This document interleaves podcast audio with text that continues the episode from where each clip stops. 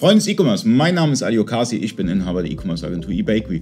Ich wurde heute eingeladen von Afterbuy äh, und ähm, habe neben mir Daniel sitzen und wir quatschen ein bisschen über eBay. Und es gibt ein ganz, ganz interessantes Tool.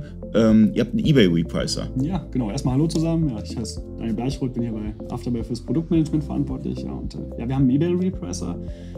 Der hat einen kleinen Algorithmus, äh, ist natürlich nicht vergleichbar mit den, mit den professionellen Repricern, also ist schon professionell. Aber es, es gibt, es gibt doch bei eBay kaum äh, professionelle Repricer, ich kenne kaum welche. Also ja, so viele gibt es nicht auf dem Markt. Bei Amazon ja, definitiv stimme ich dir zu. Bei eBay eher nein. Genau, deswegen das war auch der Hintergrund, warum wir uns dazu, dazu entschieden haben, einen zu machen. Ähm, ist bei uns sehr leicht konfigurierbar. Ähm, in unserem eBay-Lister, das ist vom Prinzip her eine, eine, Verknüpfung mit der Produktverwaltung, wofür man marktplatzvorbereitende mhm. Maßnahmen trifft. Äh, da kann man den, den, äh, den, den, absoluten Tiefpreis halt eintragen und letztendlich eine, eine, Art Reduktionsstufe noch, wie oft der reduziert werden soll. Und nach gewissen Intervallen, wenn der Artikel nicht verkauft wurde, wird der Preis dann letztendlich reduziert. Okay, ähm, folgende, folgende Thematik, das ist immer ganz interessant zu wissen.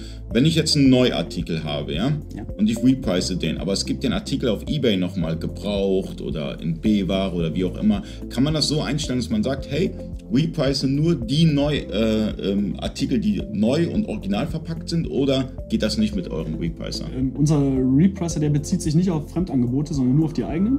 Und äh, dort kann man letztendlich, letztendlich entscheiden, dass er sich, also auf welche Artikel der sich wirklich äh, beziehen soll. Das heißt, wenn ich jetzt sage, der soll sich nur auf die Gebrauchten beziehen, beziehungsweise man, man kann es für jeden Einzelnen konfigurieren. Mhm. Also ich könnte jetzt sagen, ich möchte nur, dass meine Gebrauchten reduziert werden, dann richte ich diesen nur für die gebrauchten Artikel ein oder nur für die neue Ware, nur für einen bestimmten Katalog oder tatsächlich nur für ein, für ein einzelnes Produkt. Das ist frei konfigurierbar. Okay. Und ähm, wie sind so die Erfahrungen bei den Händlern? Ähm, ich meine, du bekommst ja Support mit.